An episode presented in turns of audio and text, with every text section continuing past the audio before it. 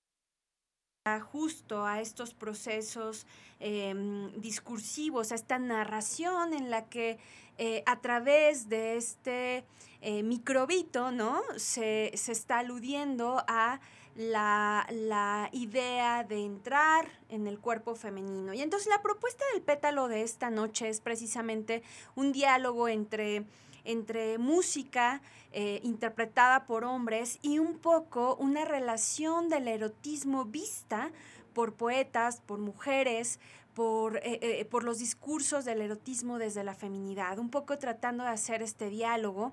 em, digamos, donde convergen eh, pues diversos planteamientos, ¿no? Entonces, digo, lo primero que creo que es muy valioso recordar, entonces, lo habíamos planteado en la emisión anterior, pero tendríamos que reconocer entonces que la sexualidad es un fenómeno natural, ¿no? Es uno, uno de estos rasgos que nos determina como especie humana y que también compartimos con otros seres vivos, es decir, con, otra, con otras especies.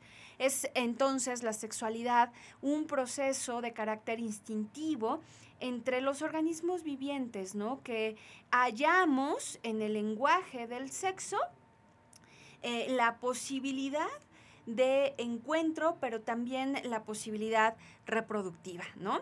Eh, ahora, por supuesto que hoy entendemos de manera muy clara que, la reproducción puede, o, más bien debiera ser determinada por una de- decisión clara, ¿no?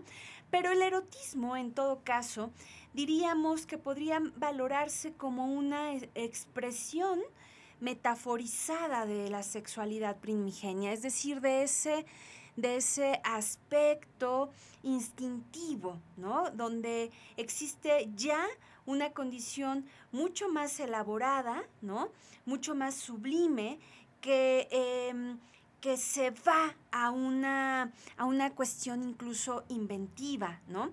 Eh, Octavio Paz, retomábamos la, eh, la emisión anterior, y, y- y acudimos a él nuevamente ahora. eh, Octavio Paz, precisamente en La llama doble, habla del erotismo como eh, eh, una suerte de ceremonia, ¿no? Como, y lo cito, el erotismo es exclusivamente humano, es sexualidad socializada y transfigurada por la imaginación y la voluntad de los hombres. El erotismo es invención, variación incesante. El sexo es siempre el mismo. Hasta aquí Octavio Paz. Es decir, en el erotismo hay ya una, una, eh, una manera de eh, sublimarme sublimar al otro, de llevarlo a un encuentro, digamos, que rebasa la mera condición instintiva, que es invención, que es metáfora, que es eh, un espacio de encuentro sublime conmigo mismo y con el otro, eh, eh, con el otro que se convierte precisamente en ese sujeto del deseo, que está alejado de la cosificación o de la condición objetual. Incluso eh, eh, la escritora argentina, Luisa Valenzuela, hace precisamente una diferencia muy valiosa entre erotismo y pornografía. Eh, alude a una, una visión en el que, cito, la pornografía es la negación de la literatura porque es la negación de la metáfora y de la sugerencia de lo ambiguo. Es una reacción material en el lector, una excitación sexual directa. En cambio, el erotismo, que puede ser tremendamente procaz y fuerte, pasa por el filtro de la metáfora y por un lenguaje más poético. La pornografía no entra dentro de la disquisición literaria. Entonces, efectivamente, ¿no? Hay una, una, hay una amplia frontera, hay una amplia frontera entre lo erótico y lo pornográfico, ¿no? Eh, diríamos de alguna manera que el espacio erótico requiere cierto desprendimiento de la connotación real incluso, ¿no? Por eso hablábamos incluso de una inventiva. El gozo erótico eh, eh, nos lleva en gran medida al, al- al discurso eh, metafórico, simbólico, fantástico, ¿no? Incluso también podríamos decir que de alguna manera la pornografía eh, eh, tiene, se mantiene en ese lugar animal, instintivo, elemental, em, etcétera, mientras que el erotismo acude a, a todo un, a, un, a todo un involucramiento, digamos, de, em, de la condición del otro, ¿no? De la relación con el otro, donde también podría caber el amor. Así es que, bueno, eh, como siempre les agradezco mucho su comunicación. Gracias por eh, seguir Pétalos Circundantes a través de Spotify. Gracias eh, por todo lo que me cuentan en redes sociales, en mensaje. Gracias por estar ahí. Y particularmente quiero agradecer precisamente a Andy de la Vega, Andrea de la Vega, que eh, pues me dijo que le había gustado mucho el programa, eh, el lado A, digamos, o el volumen 1 de literatura erótica. Y entonces eh, me decía, oye, como viene el- la parte 2, eh, te propongo la siguiente pieza, ¿no? Y la verdad es que eh, la siguiente canción amanece de la banda, es más bien un ensamble musical, Triciclo Circus Band, que se crea en 2009 y es, eh, eh, digamos, este ensamble que va tocando eh, distintos ritmos, ¿no? Que van entre el tango, el polka, la, música oaxaqueña, etcétera, esta música fusión o híbrida que habíamos platicado en, otro, en otra de las emisiones, en otro de los pétalos circundantes. Eh, es la propuesta precisamente de Andy. Bueno, mil gracias. Acuérdense que este espacio lo construimos juntas, juntos. Y les dejo precisamente con la siguiente eh, rola. Ya me dirán qué les parece.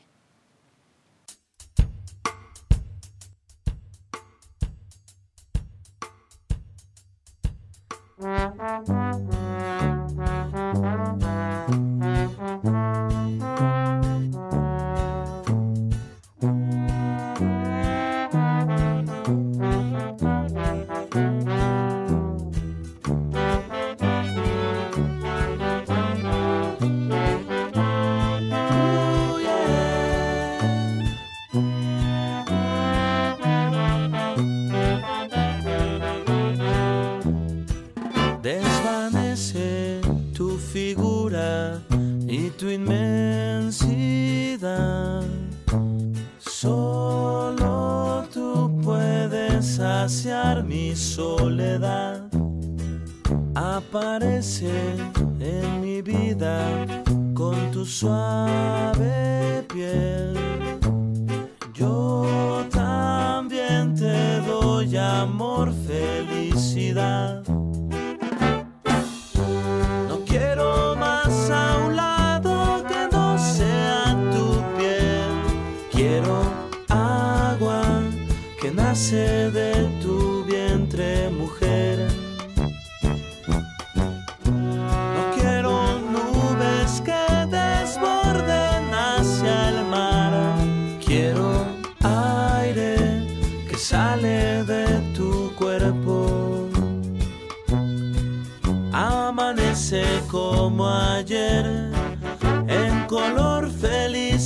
Pero mira, mira, mira, tu voz en mi alma siempre está. Amanece como ayer, te encontré en mi soledad. Pero mira, mira, mira, tu voz en mi alma siempre está.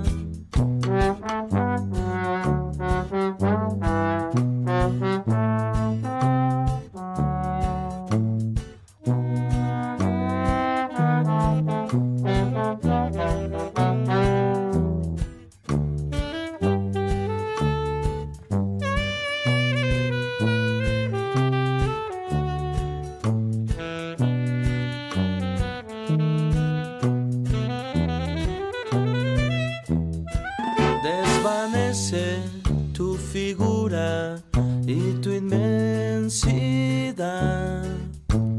Solo tú puedes saciar mi soledad.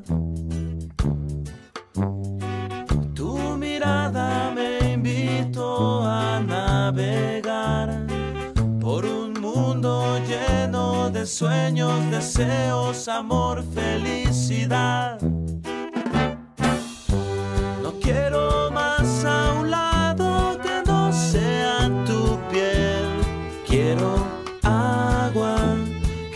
De tu vientre, mujer. No quiero nubes que desborden hacia el mar. Quiero aire que sale de tu cuerpo. Amanece como ayer en color felicidad. Pero mira, mira, mira,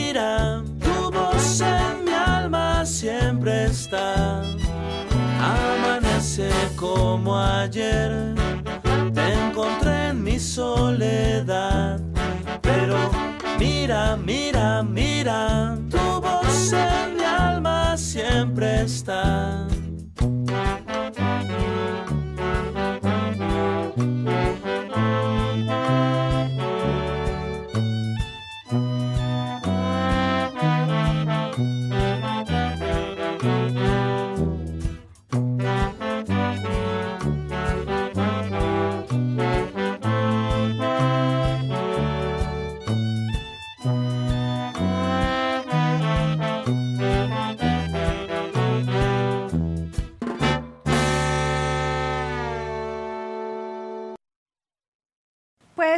Eh, una letra sin duda eh, linda, ¿no? Con, con un, con un ritmo suave, ¿no?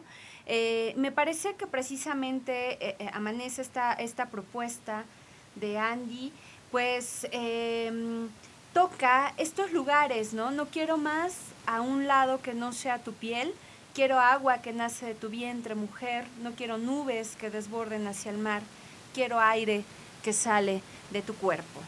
Bueno, eh, esta canción aparece en eh, el álbum No Corro, No Grito, No Empujo de Triciclo Circus Band en el 2012, por si quieren seguir esta propuesta.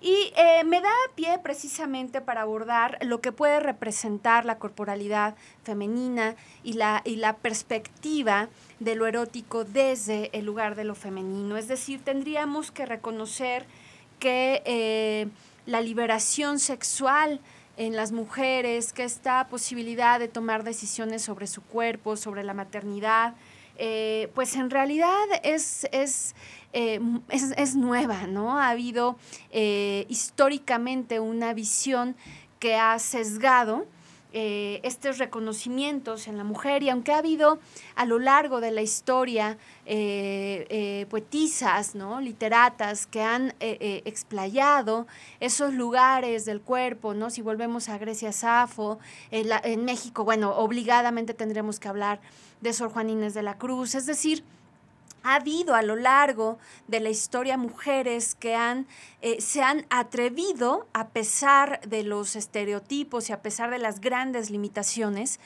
a eh, explorar los lugares de- del amor, los lugares eh, de la sexualidad, lo- los lugares de la sensualidad, los lugares del erotismo. Y por supuesto que el camino no está ganado todavía, ¿no? Las teóricas de- del feminismo, ¿no? Las teóricas de, de género eh, nos han dado eh, líneas muy interesantes acerca de lo que representa la posibilidad de que las mujeres tengan acceso, tengamos acceso a nosotras mismas sin un lugar de eh, sentirnos colonizadas, ¿no? Sin un lugar de sentir... sentirnos alejadas. Es muy interesante, ¿no? Porque tan poco se sabe de, eh, del em, sentir femenino a- en su, en su esplendor erótico, en su esplendor em, eh, pleno, ¿no?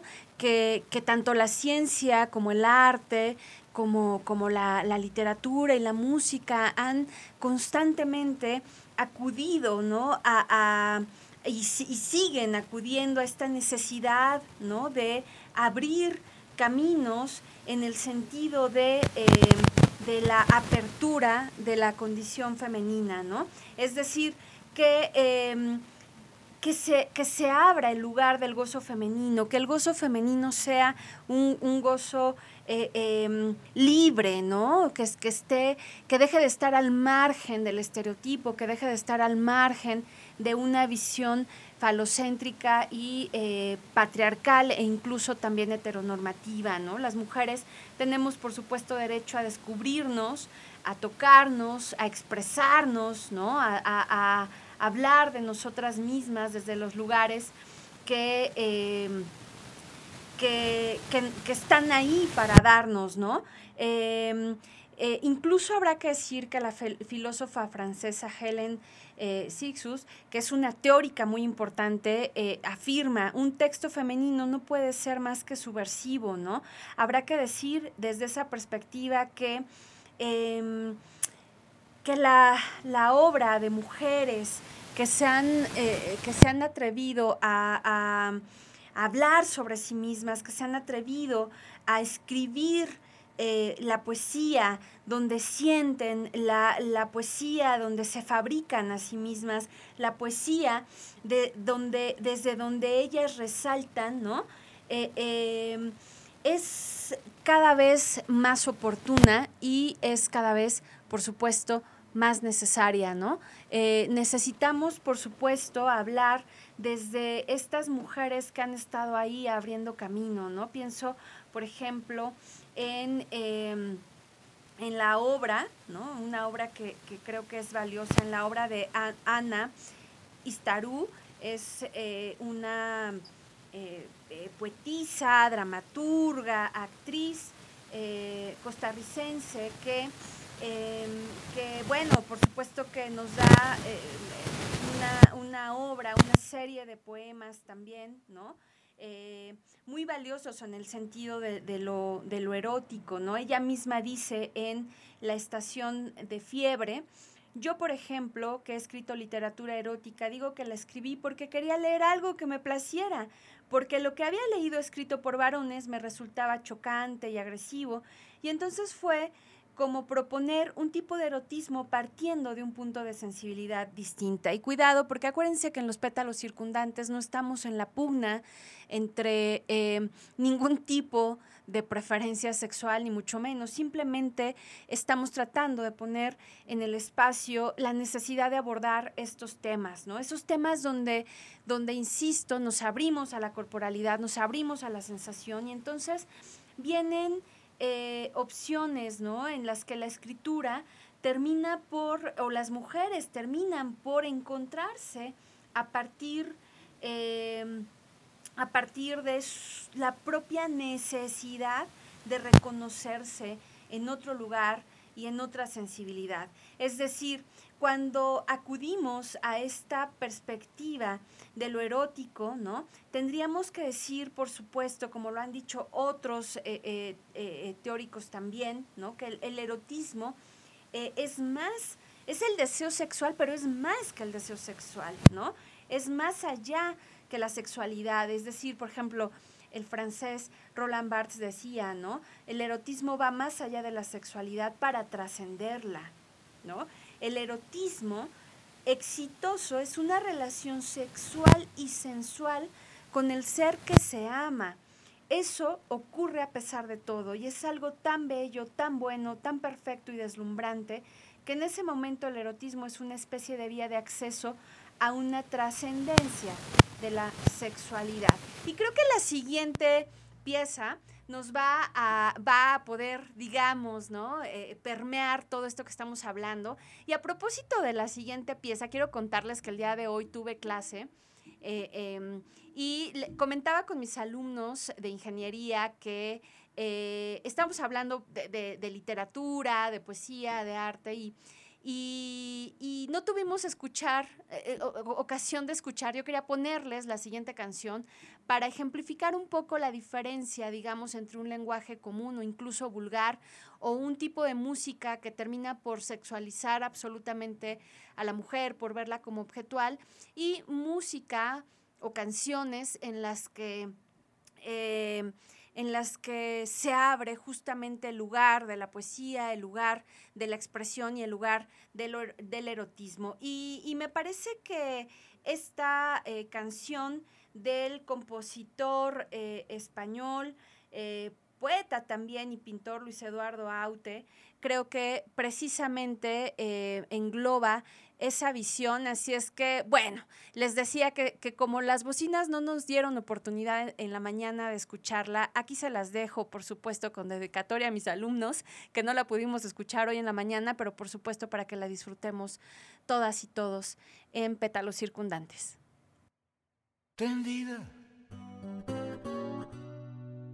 con los muslos como alas abiertas, dispuestas al vuelo. Me incitas, me invitas a viajar por lácteas vías y negros agujeros.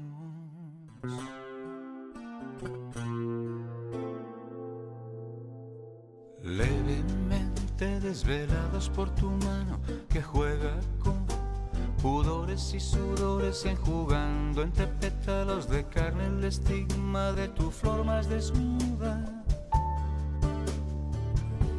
mojándolo todo, mojándolo todo, volando por universos de licor húmedas llamas, los labios que con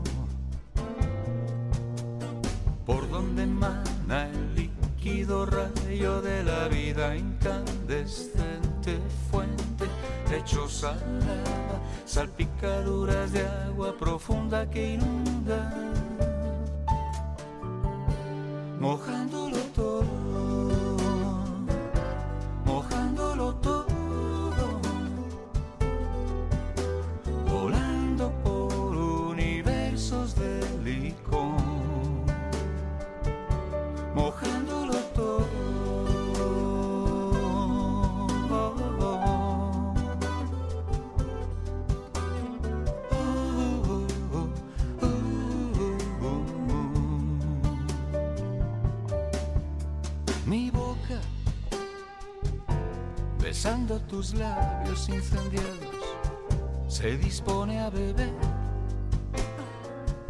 en tu cáliz de polen y licor. Y entre zumos y zumbidos de olas y hadas, libidinosamente libar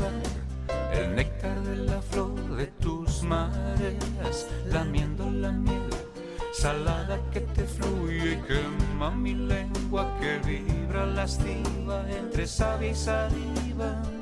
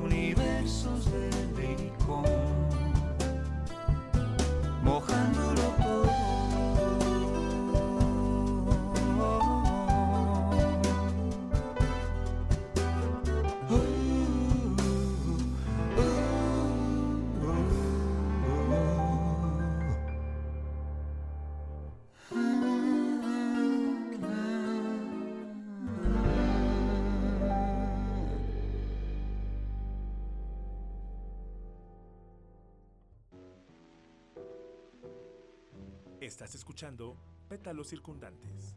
Continuamos. en la letra, ¿no? Se dice, eh, eh, húmedas llamas los labios que con tus dedos delicadamente delatas, dilatas para mí. Uno puede entender de alguna manera eh, este proceso al que yo me refería hace un momento, ¿no? Esta condición en la que el placer eh, se, se- se vive, se, se abarca, tiene un principio precisamente en la incitación, en la incitación corporal y en el deseo, en el deseo que se desborda, ¿no? Como, como, como lo escribe y lo interpreta Luis Eduardo Aute, ¿no? En, esta ca- ca- canción que yo les digo, me parece que habrá que escuchar con los ojos cerrados y detenidamente para poder eh, eh, justo penetrar en el sentido, ¿no? En un sentido que además está fuera de estos planteamientos del castigo, de estos planteamientos del pecado, de estas maneras en las que se ha asociado también a la, a la- a la sexualidad, al, erotismo, a la corporalidad, a la manifestación del deseo y del amor, eh, pues precisamente tan fuera de, eh, de la libertad, tan fuera de la eh, cotidianidad, incluso de la necesidad, ¿no? Sino que ha terminado o estuvo determinado también históricamente y todavía, ¿no? Continúan eh, eh, algunas visiones desde este lugar de la culpa, del temor, del asco incluso, ¿no? Cuando en realidad diríamos que eh, la función imaginativa y la posibilidad de comprender que el erotismo está asociado con una gran carga de expresión, con una gran condición comunicativa, con un momento en el que eh, se vive, ¿no? Em, eh, em, la, la posibilidad de un encuentro Son las eh, 7 eh, con de un 55 encuentro, minutos. total, ¿no? Y esto me lleva a la voz, por ejemplo, de algunas otras eh, mujeres que han, nos han legado, ¿no? Poesía erótica eh, importantísima, ¿no? Eh, deliciosa, delicada, eh, eh, en fin, ¿no? En este momento pienso, por ejemplo, en escritoras como Alfonsina Storni, Juana de, Ibarbu- Ibarbouru, de, Delmira Agustini, es decir, poetisas que han tratado desde eh, mujeres, ¿no? De finales del siglo XIX que trataron a través de sus poemas, de sus poemas de reivindicar la condición de la mujer y su necesidad de también ser sentida, ¿no? Porque a veces cuando escuchamos la voz masculina cantando el erotismo, eh, nos sentimos como más eh, cercanos a esas nociones, pero cuando abrimos la enorme puerta que ha legado la literatura desde, desde estas plumas femeninas, pues hallamos otro universo de posibilidades, ¿no? Eh, por ejemplo, en, en el poema El Rosario de Eros, ¿no? eh, Delmira, Delmira Agustini, eh, esta escritora uruguaya, ¿no?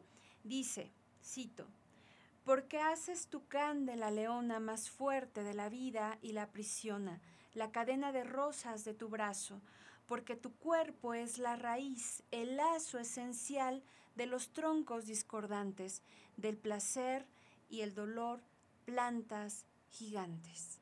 ¿no?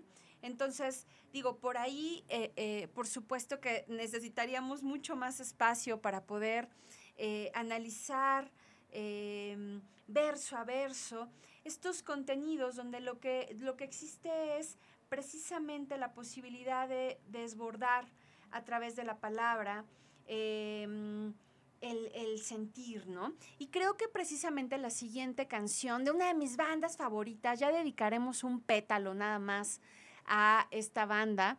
eh, una de mis bandas favoritas, Caifanes, me parece que precisamente juega también con estos lugares de desbordarse en el otro, de, em, de penetrar en el otro, de participar en el otro, de estar em, dentro, ¿no? De, de- de sentir eh, eh, la, la condición em, profunda y poderosa del encuentro con el otro, ¿no? Y, así es como se escucha precisamente en Quisiera ser alcohol de Caifanes. Y eh, pues vamos a la siguiente pieza. Vamos con Caifanes y váyanme contando a través de redes sociales, a- arroba Mir Suárez de la Vega en Facebook, Instagram y Twitter, cómo vamos con este paseo eh, sonoro, este pétalo que nos acaricia desde el lugar del erotismo.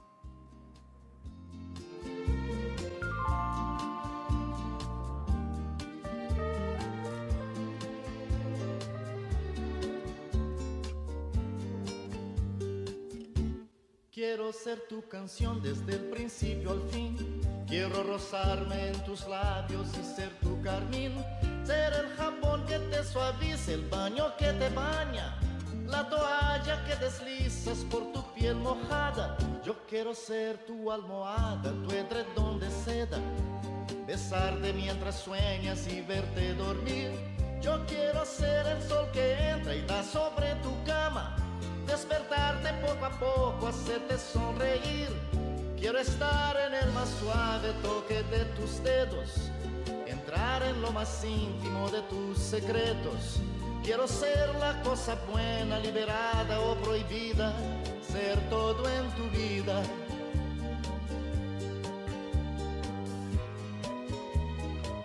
Todo lo que me quieras dar, quiero que me lo des. Yo te doy todo lo que un hombre entrega a una mujer. Y más allá de ese cariño que siempre me das, me imagino tantas cosas, quiero siempre más. Tú eres mi dulce desayuno, mi pastel perfecto, mi bebida preferida, el plato predilecto. Yo como y bebo de lo bueno y no tengo hora fija. De mañana, tarde o noche no hago dieta. Y ese amor que alimenta mi fantasía es mi sueño, es mi fiesta, es mi alegría. La comida más sabrosa, mi perfume, mi bebida, es todo en mi vida. Todo hombre que sabe querer, sabe dar y pedir a la mujer lo mejor y hacer de ese amor lo que come, que bebe, que da, que recibe. El hombre que sabe querer y se apasiona por una su amor en su vida, su comida y bebida en la justa medida. El hombre que sabe querer, sabe dar y pedir a la mujer lo mejor y hacer de ese amor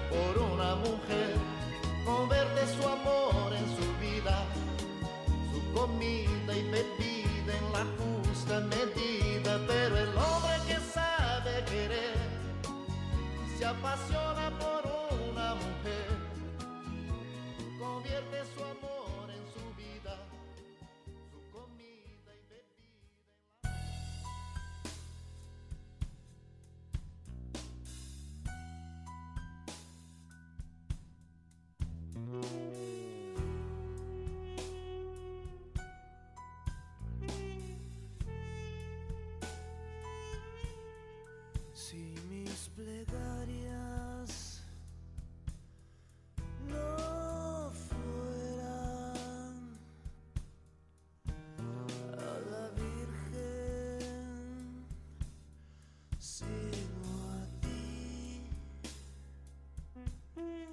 ¿qué pensarías? ¿Qué dirías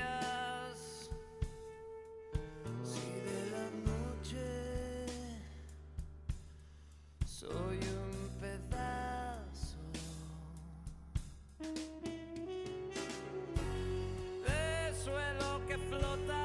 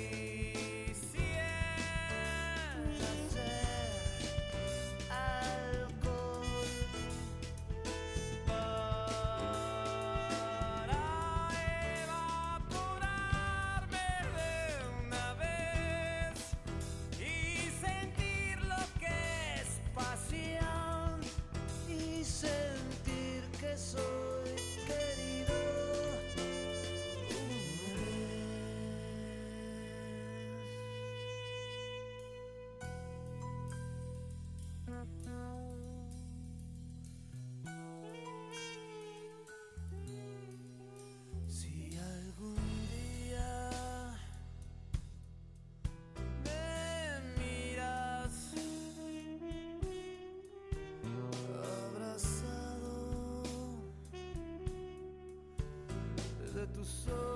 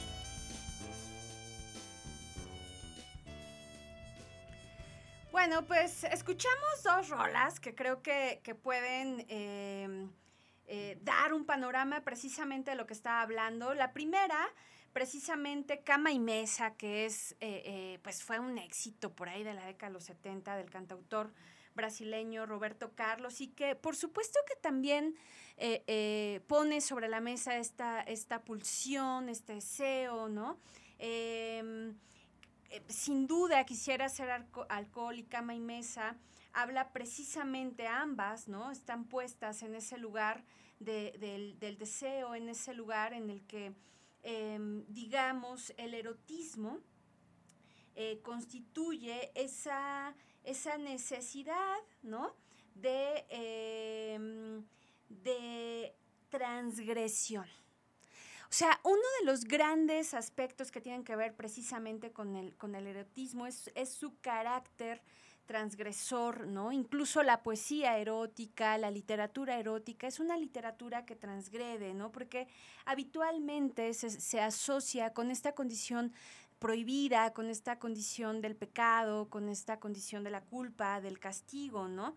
De manera que em, diríamos que el, que el erotismo, ¿no? Podría ser este lugar donde se muestra, eh, digamos, el reverso o el lado oscuro de la luna, para decirlo de otro lado, desde otra perspectiva, ¿no? El reverso de una fachada habitual de lo social, ¿no? Ese lugar donde eh, eh, parece que todos sentimos o vibramos de la misma manera y entonces el erotismo rompe con esa condición y entonces muestra que es eh, precisamente, dice eh, eh, George Bataille, ¿no? En, en el, en el erotismo, justo en el libro del erotismo que también les platicaba sobre él en, en el lado A de este pétalo circundante, en el programa anterior. Eh, eh, Bataille dice, y cito, el erotismo en su conjunto es una infracción de la regla de los interdictos. Es decir, es, es una práctica, es, es, una condición que trastoca, que traspasa, ¿no? Que, que, que va más allá, pues, o sea, que, que transgrede. Y, y, si se dan cuenta, eh, precisamente tanto eh, Cama y Mesa, Roberto Carlos, como Quisiera Hacer Alcohol, esta banda que les decía que es una de mis bandas favoritas, ¿no? Esta banda de rock en español eh, que emerge en, en, 1986 y que bueno, ha ido y ha venido muchas veces, ¿no? Ya por eso les decía que haremos por ahí algún... Algún programa sobre bandas este, valiosísimas, mexicanas, latinoamericanas y demás. Pero precisamente, ¿no? Fíjense cómo quisiera hacer alcohol, trastoca, transgrede, en la primera, o sea, en la primera estrofa, en el primer verso, ¿no? Si mis plegarias no fueran a la Virgen sino a ti, ¿qué pensarías? ¿Qué dirías si de la noche soy un pedazo? O sea, fíjense cómo hay ahí eh, precisamente una, un intercambio, ¿no? Una, una transposición, un momento en el que justamente se dice, o sea, si mis plegarias no fueran ese lugar inmaculado, virginal, sino que fueran a ti, que eres de carne y hueso, que estás ahí, que, que, que puedo tocarte, palparte, o que quiero más bien, ¿no? En quisiera hacer alcohol es que quiero, o sea, quisiera entrar en ti, ¿no? Y quiero además llamarte por tu nombre, ¿no? Te quiero sacar del oscuro eh, y quiero meterme en ti, abrazarme de tu sombra, ¿no? Es, es, una obra que es, esta, esta canción es una, es, es eh, tiene una letra donde además se fusiona precisamente el Eros y el Tánatos que les platicaba en la, la, emisión de erotismo pasado, ¿no? Y me lleva a, un, a otra voz, a la voz de la, de la poeta eh, Ana Rossetti, eh, una eh, poetisa española que eh, tiene un poema que me parece va un poco en ese sentido, ¿no? Donde además se plantea esa posesión, esa transgresión y el deseo. A quien no obstante tan deliciosos placeres debo. Ese es el título. Y esa tan transparente neblina que su lengua extendió sobre mí, labor concupiscente, minuciosa e inútil, pues el bello prosélito, me atreveré a decirlo, es que es tan impotente como adorable es. Por ello, aún intacto, conservo el corazón de mi valiosa orquídea, falsas futuras nupcias blancas, y así, entre tanto, mi precioso tormento, recibo tus bombones en mis ingles, remojo detrás de cada cita con abluciones vanas. Pero, tonto muchacho, no te avergüences si, de pronto, no se abulta tu pretina ni tu enarbolado furor puede, impasible, horadarme la membrana y arrancar de mi carne el clásico aspaviento. Y bueno, continúa, ¿no? Es decir, creo que de alguna manera también la mirada femenina, el contexto un poco de, em, de la condición erótica, esta función a la que me refería hace un momento, ¿no? La, la condición intensificadora, ¿no? En la poesía, en la literatura erótica, va a ocurrir ese sentido de intensificación, de llevar el instrumento poético a una condición de enfoque del lector o de la lectora, donde se ofrecen grandes símbolos, largas imágenes, poderosas metáforas, poderosos, eh, em, em, poderosas comparaciones, en fin, ¿no? Figuras retóricas que, em, que se vuelven incluso también una seducción literaria. O sea, que no solamente se queda a nivel de la seducción del otro o de la seducción corporal, sino que incluso el poema mismo puede ser una seducción. Y como pueden darse cuenta, en fin, es un tema súper vasto, amplísimo. Ustedes, ¿cuál, ¿cuál sería su lista de canciones eróticas, ¿no? Porque además también hay de géneros, de años por aquí, como saben, igual que, que- que a lo largo de todos los pétalos nos movemos siempre por propuestas más bien eh, heterogéneas, ¿no? Diversas, donde convergen diferentes años, diferentes tipos de cantantes, diferentes voces. Y eso es un poco precisamente con el interés de dar un panorama, eh, em, pues, eh, mucho más diverso, ¿no? De, de- de la propuesta sonora y, y, eh, eh, que, que incide, por supuesto, en, en el tema, ¿no? Entonces, pues bueno, como siempre, nunca alcanza el tiempo para poder compartir con ustedes, ¿no? Diríamos, me, me parece, para finalizar esta, em, esta emisión, este pétalo sonoro eh, sobre el erotismo, que, eh, bueno, el erotismo tiene eh, infinitas posibilidades, ¿no? Tiene tanta potencia como quepa en, en- en nuestra imaginación, en nuestra sensación, en nuestra, en, en nuestra posibilidad de ser, insisto, hacia uno mismo y hacia el otro, ¿no? Y en el caso de lo erótico en la escritura femenina, podríamos decir que también eh, es una exploración, eh, un punto de partida, ¿no? Es un, di- diríamos incluso, como se ha planteado desde, desde la perspectiva de género, es eh, un punto de partida, una condición de autoconciencia, ¿no? Las mujeres que, que nos volvemos capaces de mirarnos desde esta posibilidad, incluso de, de decir, de, de- de- de- transgredir, ¿no? Lo que históricamente se nos ha planteado. Y creo que ahí hay un campo súper fértil en el cual podemos ir articulando eh, eh, lo erótico desde, lo, desde la feminidad, lo erótico desde este lugar también de apropiación, donde también nosotras podemos apropiarnos de la palabra, podemos ap- apropiarnos de la expresión y podemos decir abierta y francamente nuestro deseo, nuestro placer em, y nuestra manera de sentir. ¿no? Me parece que, que por ahí podríamos llegar a la conclusión de la emisión de esta noche, como siempre agradeciendo em, su atención, su escucha y el diálogo que entablan conmigo a través de redes sociales, de mensajes.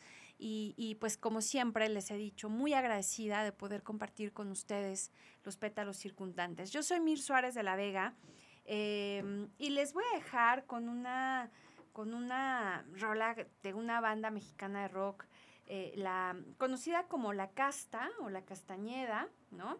Em, y que me parece que eh, pues cierra con broche de oro la emisión de esta noche, eh, mirando probablemente que el erotismo es el cenit de cada, de cada ser humano.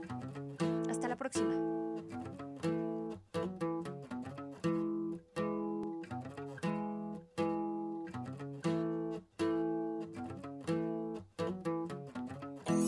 Creí cuando dijeron que la luna se dormía. Cuando el sol, creí cuando dijeron que el diablo se escondía husmeando en las esquinas de la habitación. Creí además porque dijeron las maestras miopes que el sol no se veía de frente. Y yo me creí porque dijeron que la vida no existía en la muerte. No, no quiero ser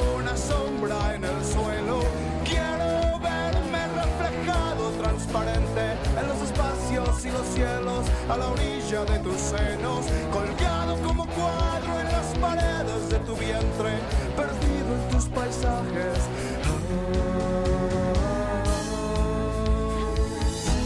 Creí cuando dijeron que otros mundos no vivían y todo Pensé que tu sonrisa era inagotable como el agua hasta que casi se fue. Quería siempre más, siempre lo siguiente y lo que tuve lo